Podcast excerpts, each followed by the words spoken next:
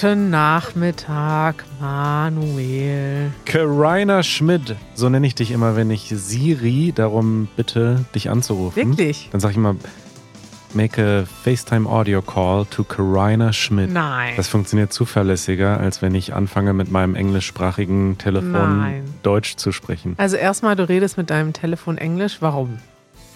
Weiß ich nicht, ist so äh, ursprünglich mal ausgedacht worden, denke ich, ist ja von einer amerikanischen Firma. Und ich, gu ich gucke Filme auch im Original und ich benutze mein Handy auch im Original. Das ist äh, äh, mit Untertiteln. ja interessant. Also Manuel, du redest mit deinem Handy Englisch. Yes. Du kann, kann ich mal so hören, wie du mit deinem Handy redest? Ruft mich doch mal jetzt an. Hey Siri, make a FaceTime Audio Call to Karina Schmidt. Wirklich, ist so cringe. Ey. Der, der redet nicht zurück ähm, bei mir. Der macht Oder? das dann einfach. Also, Klingelt aber noch gar nicht bei Ruft mir. jetzt an. Ja, es dauert ein bisschen. Oh, da ruft's an. Guck mal, was ich für ein Foto von dir eingespeichert Das ist habe. aber schön.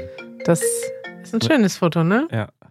Ja, äh, wie dem auch sei, äh, herzlich willkommen zum Easy German Podcast Episode 401. Übrigens, alles Gute nachträglich zu 400 Episoden Ja. gemeinsam. Manuel, das ist mir auch aufgefallen, dass wir das gar nicht gefeiert haben. 400 Episoden. Aber ich habe da einen Top-Tipp. Morgen fahren wir zusammen nach Wien und ihr, liebe Leute, werdet das auch hören, denn die nächste Episode werdet ihr aus Wien hören mit Publikum und ich würde sagen, da wird einfach gefeiert. Was hältst du davon? Da feiern wir und äh, wir filmen das auch. Mhm. Nächste Episode gibt es dann auch auf YouTube. Bist du schon aufgeregt, weil man wird dich wieder bei, man wird dich sehen. Ja, Du wirst podcasten und zwar nicht so wie jetzt alleine mit mir im Zimmer, sondern auf einer Bühne und in YouTube drin. Noch bin ich nicht aufgeregt, denn ich muss erstmal packen und so weiter. Und ich glaube aber auch, ähm, dass ich diesmal nicht so aufgeregt sein werde, denn die ganze Verantwortung, die inhaltliche Verantwortung gebe ich ab an dich und an unseren Special Guest Matthias. Richtig. Der ist ja mit auf der Bühne. Und ich habe das Gefühl, ich habe gar keine Verantwortung, weil du Inhalte, das ist mein Leben. Und ich mache die Technik, aber die Technik, das ist mein Leben. Insofern Wirklich, ja. ergänzen wir uns da ganz gut. also würdest du dich nicht freuen, wenn es umgekehrt wäre? Weil das wäre mein Horror, dass ich an irgendwelche Equipment denken muss, Ja. Dass, irgendwie die Lichter nicht angehen, der Ton funktioniert nicht. Das wäre mein Horror. Nee, nee, diese, das wird nicht passieren, dass ich diese Verantwortung an dich abgebe. Ja, das freut mich. Und ich fühle mich die ganze Zeit wie so ein Parasit. Ich fahre einfach nur mit. Ich denke mir ein paar lustige Fragen aus und setze mich dann ins gemachte Nest und werde einfach nur genießen. Ja, das ist unser Motto. Einfach nur genießen. Follow-up. Kari, ich glaube, das geht jetzt ein paar Monate so weiter. Du hast die Leute gefragt, ähm, ob sie zufällig besonders jung oder besonders alt sind. Ja, Äh, wir hatten in der letzten Sendung schon einige Menschen im gehobenen Alter, die uns geschrieben haben. aha. Was Und- ist denn ein gehobenes Alter? Na, weiß ich nicht, was die Definition ist. Alles, was älter als wir ist, würde ich sagen, ist gehobenes Alter. Bin, ich bin morgen auch älter als heute. Ja, nee, also, also ältere Menschen haben uns schon geschrieben. Wir haben schon festgestellt, wir haben mehrere HörerInnen über 80, Ü80. Die Ü80 Easy German Gruppe. Genau. Und jetzt melden sich die, ich sag mal, Teens. U15 Oh, äh, HörerInnen. Und zwar, wirklich? ja, also äh, hat uns zum Beispiel Theodora geschrieben aus Düsseldorf, dass sie 2020 angefangen hat, uns zu hören. Damals war sie 13. Oh, Das ist schon krass. Und dann hat uns noch jemand anderes geschrieben. Leider nicht äh, den Namen dazu unter die E-Mail geschrieben. Scroll, scroll, schnell schauen. Das ist jetzt natürlich wieder ein bisschen schlecht vorbereitet von mir.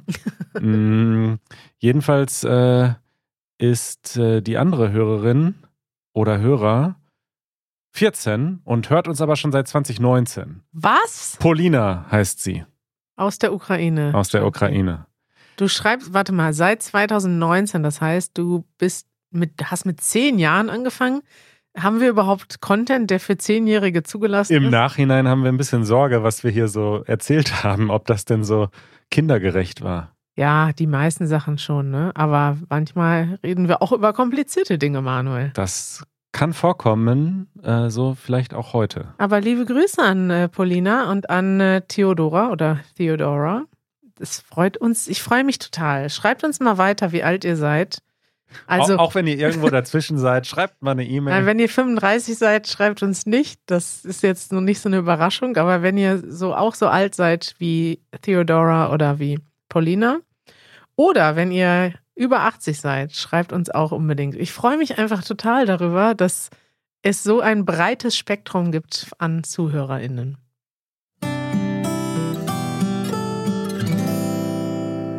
Karis Corner. Manuel, hier wollte ich gerne den Jingle von Karis Corner und Manuels Manual gemischt haben. Nee, nee, nee. Damit fangen wir nicht an. Warum nicht? Ich wollte gerne Karis Manual haben. Das ist ja nicht mal eine Alliteration. Ja, aber das macht ja nichts. Das ist ja, heute möchte ich dir mal was aus meinem Leben erzählen. Wie du möchtest etwas erklären. Ja, genau. Ich freue mich schon auf die Zuschriften zu diesem Thema. Die könnt ihr dann gerne an Kari richten und nicht an mich. Richtig, Manuel, ich hab's gestern gemacht. Ich bin aus der Kirche ausgetreten.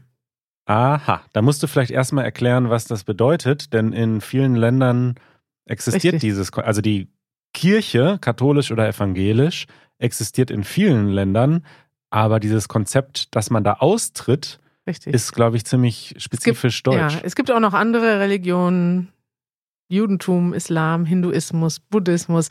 Das sind alles ja eigentlich Sachen, die sind privat. Und ob ich jetzt an etwas glaube oder nicht, ist ja eigentlich meine Privatsache.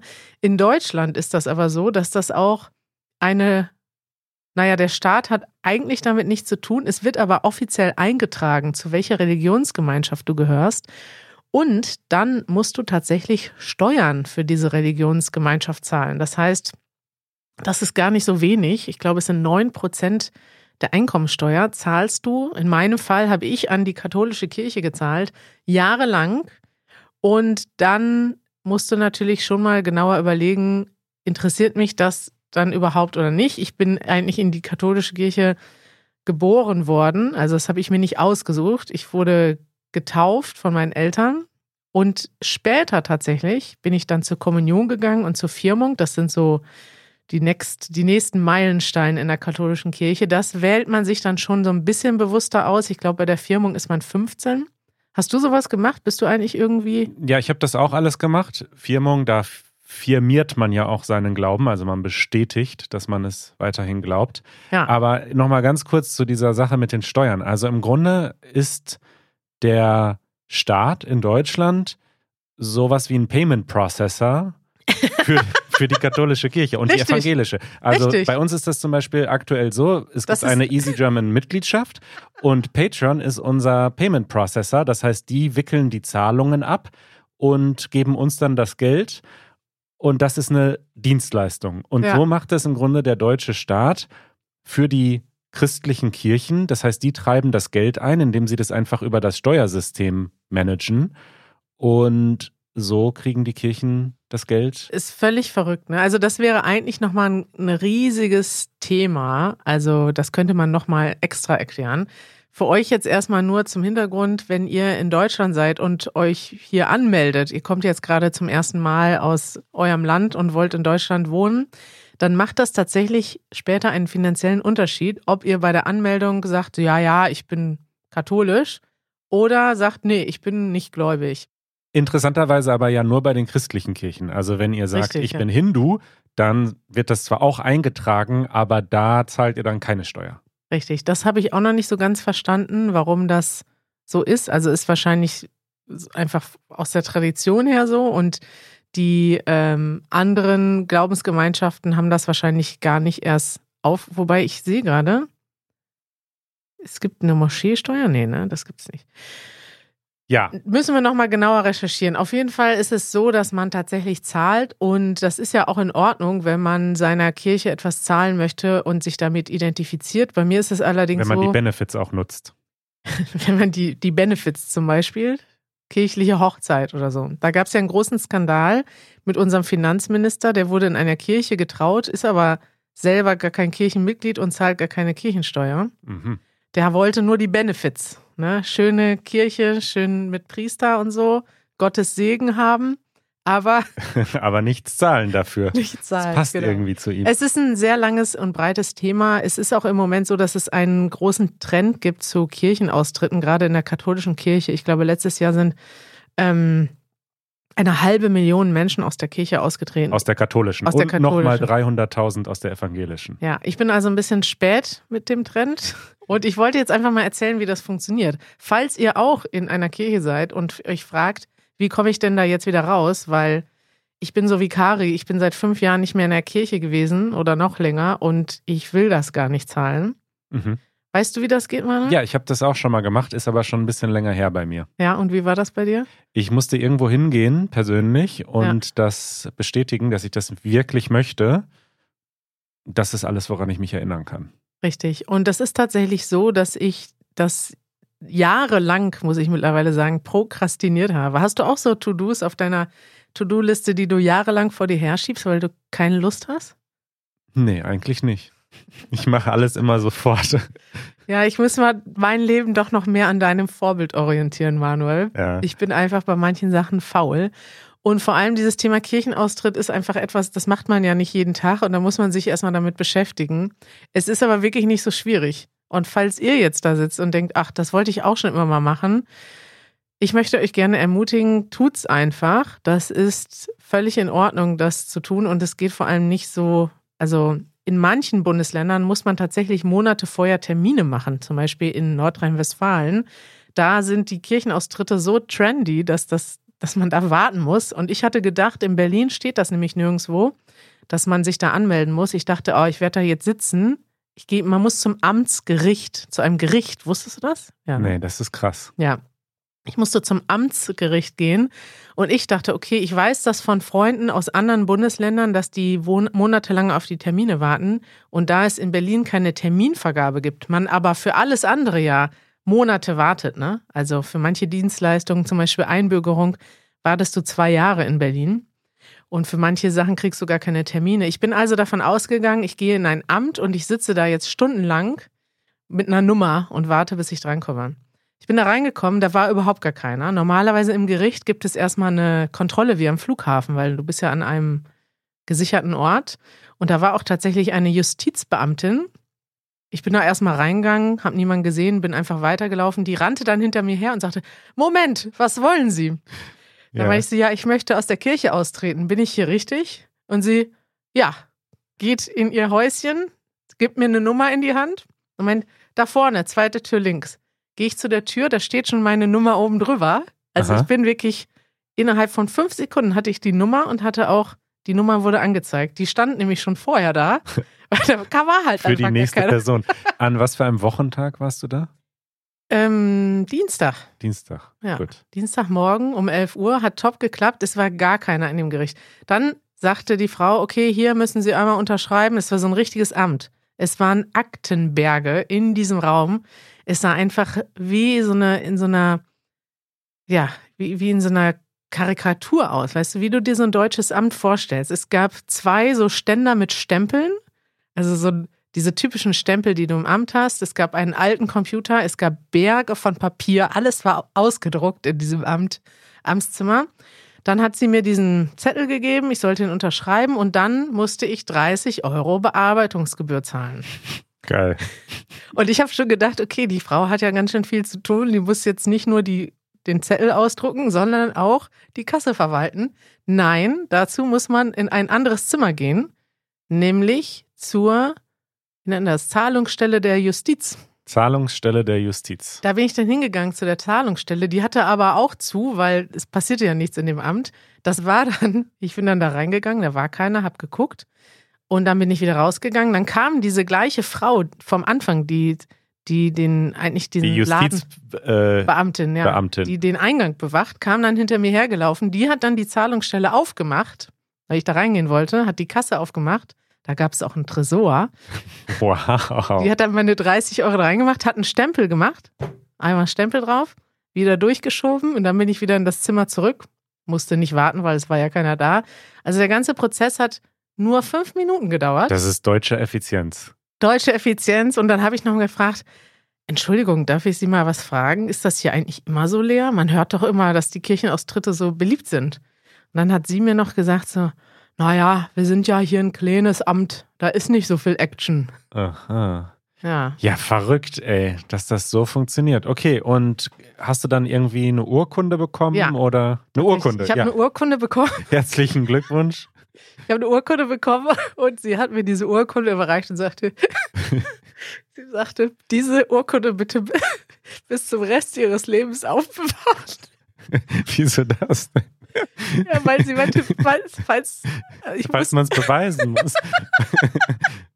und dann, ich hatte, ich hatte auch gar keine Falls das Finanzamt anklopft und sagt, sie schulden uns noch 500 Euro Kirchensteuer, diese, kannst du sagen, nee, gucken Sie, hier ist meine Urkunde. richtig, diese Urkunde bitte bis zum Rest ihres Lebens aufbewahren. Und dann habe ich diese Urkunde halt direkt, weil ich hatte auch keinen, ich hatte keine Tasche dabei und ich wollte die, ich musste die dann knicken, um die mitzunehmen. Also habe ich mein Handy rausgeholt und habe die direkt eingescannt. Ne? Mhm. Das hätte ich, hätte ich nach deinem Vorbild, habe ich sowas. Ne? Ein Scanner, direkt alles einscannen. Dann sagt die Frau, Telefone sind hier verboten. Es ist Weil- immer noch ein Gericht. da finden Verhandlungen statt mit Kriminellen. Ja, richtig. Dann habe ich gesagt, es tut mir leid, ich will die Urkunde nur scannen, bevor ich sie knicke. Na gut, ich habe nichts gesehen.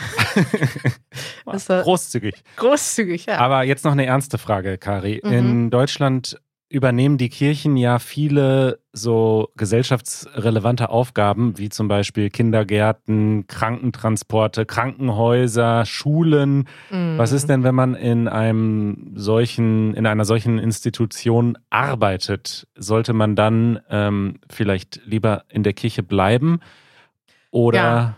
Kann man dann auch trotzdem aussteigen? Das ist ein guter Punkt. So gut kenne ich mich damit nicht aus. Ehrlich gesagt, ich weiß, dass das früher so war. Das ist tatsächlich, also ich weiß auch, dass viele Leute immer noch in der Kirche sind, weil sie denken, dass sie diskriminiert werden können, wenn sie nicht in der Kirche sind. Dass man dann zum Beispiel keinen Job bekommt im katholisch geführten Krankenhaus. Ja, aber eigentlich ist genau das ja die Diskriminierung. Warum soll denn ein Konfessionsloser oder ein Muslim keinen bekommen in der Schule oder in dem Krankenhaus, nur weil das katholisch geführt wird? Also dieses ganze System, dass die Kirchen, ich weiß, dass die Kirchen auch viele gute Arbeit tun. Ich ist ja jetzt nicht so, dass ich ein Kirchenhasser geworden bin. Ich habe einfach, ich identifiziere mich einfach nicht Du möchtest einfach Steuern sparen. Nee, ich id- identifiziere mich auch nicht so sehr mit der Kirche, muss ich sagen. Und vor allem nicht mit dieser katholischen Kirche in Deutschland und den, den ganzen Menschen, die diese Kirche führen. Und ich finde das System auch einfach nicht sinnvoll, dass jetzt zum Beispiel die Kirche viele staatliche Aufgaben übernimmt und man dann sagt, so ja, es ist ja gut, wenn die Kirche Geld bekommt, weil dann können sie die Krankenhäuser besser ausstatten.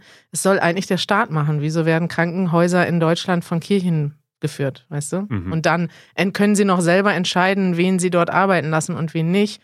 Das sind aber eigentlich, finde ich, Aufgaben, Bildung, Gesundheit, das sollte der Staat in Deutschland machen.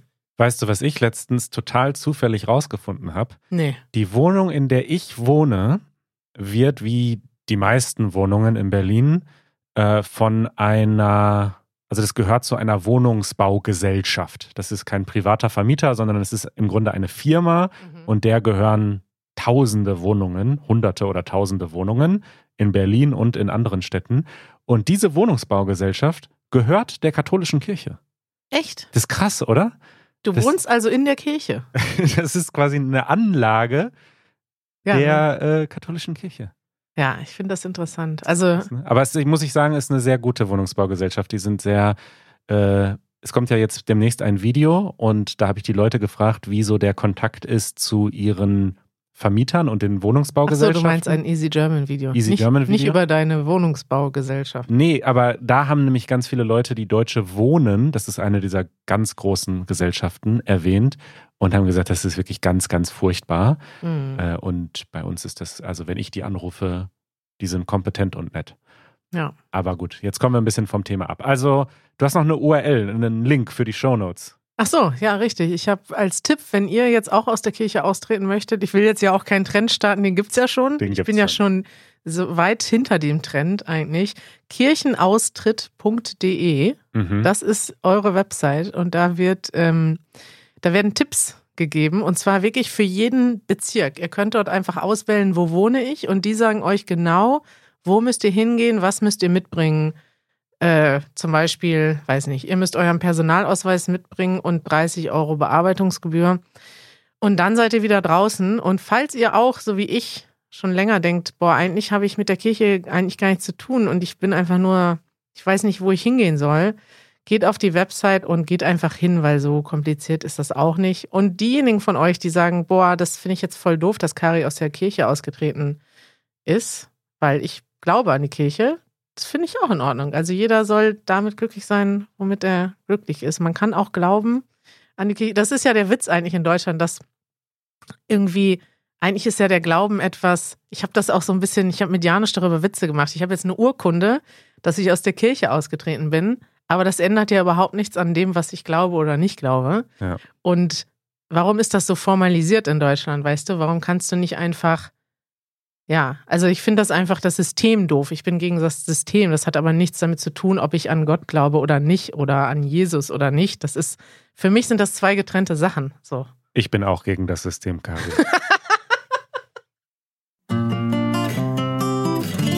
Darüber redet Deutschland. Manuel, haben wir noch Platz für ein weiteres Heavy-Thema? Okay, let's do it. Äh, Deutschland redet über die Erfolge einer sehr unsympathischen politischen Party, Partei, nämlich der AfD, Richtig. haben wir letztens schon mal eine Frage zu beantwortet. Die AfD, Alternative für Deutschland, ist eine noch recht junge Partei in Deutschland am ganz rechten Rand. Also noch rechter sind nur Parteien, die Schon schon, verboten verboten, wurden, ja. ganz genau.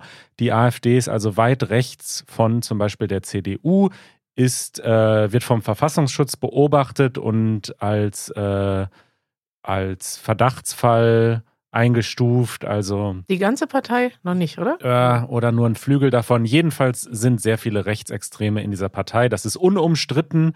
Da, das ist einfach völlig klar, dass diese Partei vor allem mit Fremdenfeindlichkeit äh, ja, liebäugelt oder eben Hass auf Menschen aus anderen Ländern schürt. Und diese Partei feiert im Moment ziemlich viele Erfolge in Deutschland. Unter anderem haben sie zum ersten Mal eine Wahl gewonnen für einen Landrat. Da muss man sagen, das ist Was, ist denn überhaupt ein Land? ja, das ist was ganz Kleines.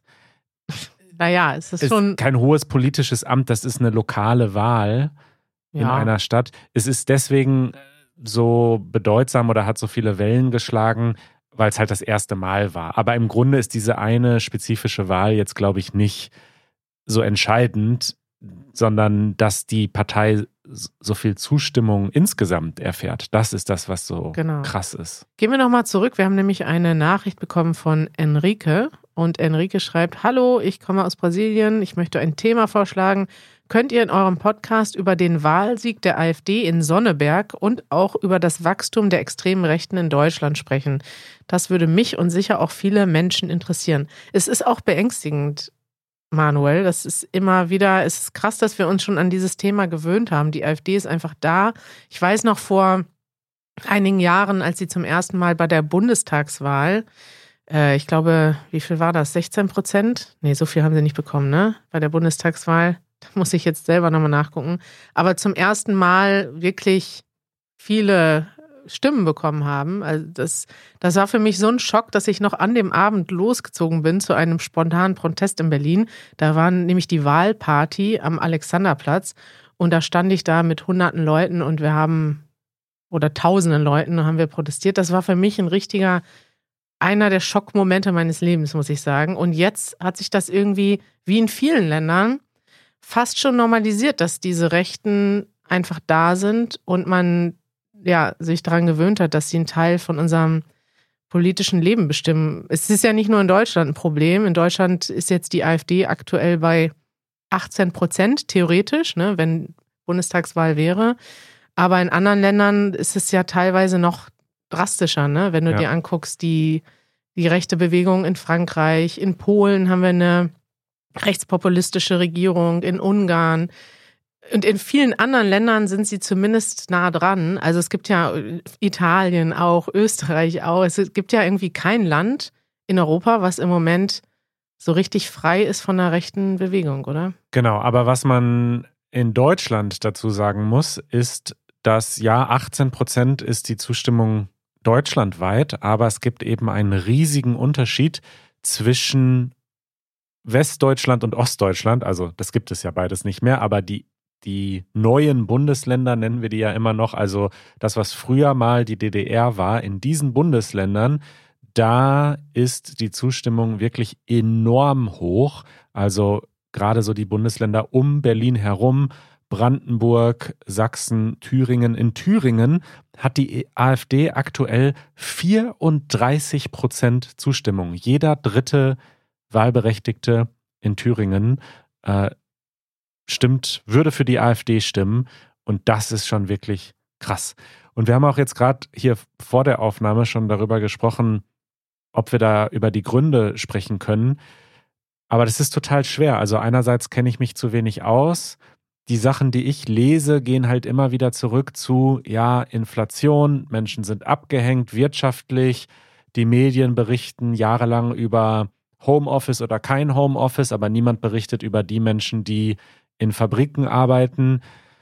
Aber das sind so ein bisschen ja eigentlich die Argumente, die immer schon ja, aber es sind ja auch nicht nur, ich sag mal jetzt, die äh, ärmeren Menschen, die die AfD wählen. Ich kann das zwar nachvollziehen, dass es irgendwie natürlich in gewissen Gruppen auch einfach Ängste gibt und die sind ja auch berechtigt und es ist auch ein Riesenproblem, dass die anderen Parteien diesen Ängsten nicht richtig begegnen teilweise. Und auf der anderen Seite ist es aber auch einfach Populismus. Also das ist mhm. ja genau das Problem. Die AfD macht ja nicht gute Politik für arme Menschen, sondern die AfD macht Scheißpolitik für alle. Sie macht populistische Stimmung, das heißt, sie ähm, schürt Ängste, sie sagt den Menschen, sie also sie erzählt eigentlich Lügen, um gewählt zu werden. Und sie sagt zum Beispiel, hey, die und die Menschen bedrohen euch und die bedrohen hier die Existenz in Deutschland. Dabei ist das gar nicht so. Und das ist halt das Problem. Also ich meine, dieses Problem haben wir schon bei Donald Trump gesehen oder beim Brexit. Das sind alles riesige Bewegungen oder riesige Schockmomente in unserer Gesellschaft, wo wirklich Leute mit Lügen eine Mehrheit in der Politik gewonnen haben. Und das ist ja eigentlich genau das Gleiche, was in Deutschland passiert, dass einfach dann irgendwann jetzt im Moment bis zu 18 Prozent der Leute sagen, die AfD sagt mir, ich werde bedroht von Ausländern. Ja, dann glaube ich das. Und das ist halt, das ist in so vielen Wegen ein Problem, aber es ist auch ein Bildungsproblem, aber es ist natürlich auch ein wirtschaftliches Problem, weil wann ist man überhaupt empfänglich für solche populistischen Aussagen? Ist vielleicht dann, wenn man selber, wenn es selber einem gerade nicht so gut geht oder wenn es einem vermeintlich nicht so gut geht. Es ist ja nicht so, dass jetzt Menschen, die Geld haben, nicht die AfD wählen, sondern von denen glauben ja auch viele diese Lügen. Ja. Und was mich so ein bisschen beunruhigt, ist, dass ich zumindest das Gefühl habe, dass niemand so richtig weiß, was man jetzt damit macht. Also die anderen Parteien Scholz, unser Bundeskanzler, den höre ich immer nur sagen, ja, wir müssen halt gute Lösungen anbieten oder so. Der sagt ja. immer so Phrasen, wo ich mir denke, ja, das klingt jetzt irgendwie nicht nach einem genialen Plan. Mhm. Ja. Okay, ähm, das äh, ist eigentlich das, was ich zu dem Thema aktuell sagen kann, aber wir werden sicher noch häufiger über das Thema sprechen. Ihr könnt ja mal eure Erfahrungen erzählen. Also habt ihr überhaupt Berührungspunkte mit dem Thema? Redet ihr mit Deutschen darüber, was sie wählen? Habt ihr schon mal einen AfD-Wähler getroffen? Das würde mich interessieren. Ich finde das unglaublich beunruhigend. Es ist ja einfach traurig. Im Prinzip müssen wir einfach versuchen, mit jedem Menschen zu reden und auch vor allem uns nicht zu sehr abzuspalten. Also nicht nur zu sagen, ah, die Leute sind doof. Also ich glaube, wenn es jetzt um rechtsextreme, rassistische Aussagen geht und so, dann muss man ganz klar sagen, also da muss man ganz klare Grenzen zeigen und sagen, hey, das geht nicht, das ist äh, verfassungsfeindlich, das ist scheiße, das ist was auch immer, was genau. es Mit dann Nazis ist. muss man nicht verhandeln, genau. aber die Leute, die die AfD unterstützen, sind nicht alle Nazis. Das muss man auch sagen. Und man darf die Leute auch nicht alle abschreiben und sagen, mit denen reden wir gar nicht mehr. Ja. Das ist, und im äh, Zweifelsfall den Austausch führen und sagen, hey, das, was du gerade gesagt hast, das klingt für mich einfach fremdenfeindlich oder rassistisch und vielleicht hast du das so nicht gemeint, lass uns darüber sprechen. Ja. Und das ist, sind immer die schwierigsten Gespräche. Aber ich glaube, dass das im Endeffekt ja nur so geht. Wir müssen irgendwie andere Lösungen anbieten und wir müssen auch einfach Austausch haben zwischen den Menschen, weil sonst, ja, es ist auch, ja, es ist ein schwieriges weiß ich nicht, so eine schwierige Spirale manchmal, ne? Wenn der eine sagt, ach, ich fühle mich aber enttäuscht von der Politik in Berlin und dann sagt der andere, ja, die sind auch alle Arschlöcher und wegen den ganzen Flüchtlingen in Deutschland kriegst du das nicht mehr. Und dann sagt er, ah ja, könnte sein. Und dann dreht sich das so weiter. Ne? Und dann sagt der Nächste, oh, du hast was gegen Flüchtlinge gesagt, du Nazi. Und dann fühlst du dich Ja. in, plötzlich in so einer, in so einer Schwarz-Weiß-Situation, aus der du nicht mehr rauskommst. Und das, da müssen wir alle dran arbeiten, das zu verändern. Ja, Kari, das äh, waren schwierige Themen heute. Schwierige also, Themen. Das erste war ja nicht schwierig aufgrund äh, deiner Anleitung. Ja, ne? Es ging einfach. Das aber zweite ist schwierig, aber wichtig. Es bereitet uns Sorge. Ich finde es auch wichtig, dass man darüber spricht. Nicht nur in Deutschland, auch in allen europäischen Ländern und auch in nicht-europäischen Ländern ist der Populismus so ein bisschen auf dem Vormarsch und da müssen wir schon irgendwie drüber sprechen. ja, und wir können das auch nur ändern, indem wir da alle auch bewusst sind und dann nicht einfach sagen, oh, da sind sie jetzt wieder die Populisten. Ich meine, man hat ja in Deutschland wohl am besten gesehen, wo das hinführt, wenn man einfach jahrelang das so akzeptiert, dass sich die Gesellschaft so verändert. Und da müssen wir alle dran arbeiten, dass das nicht passiert. Das müssen wir tun. Kari, wir sehen uns ähm, In Wien. in Wien und ihr seht uns in Wien, nämlich entweder, wenn ihr live dabei seid bei unserem Event und wenn nicht, dann nächste Woche Dienstag auf YouTube, wenn alles klappt technisch. Ich habe ja große Worte hier, große Klappe gehabt, Ja. äh, aber ich hoffe mal, dass das alles klappt und dann könnt ihr die nächste Episode entweder nur hören, wie sonst auch, oder auf YouTube schauen. Auf YouTube könnt ihr Manuel sehen. Toll. Und dich und Matthias. Ciao, Manuel. Bis bald.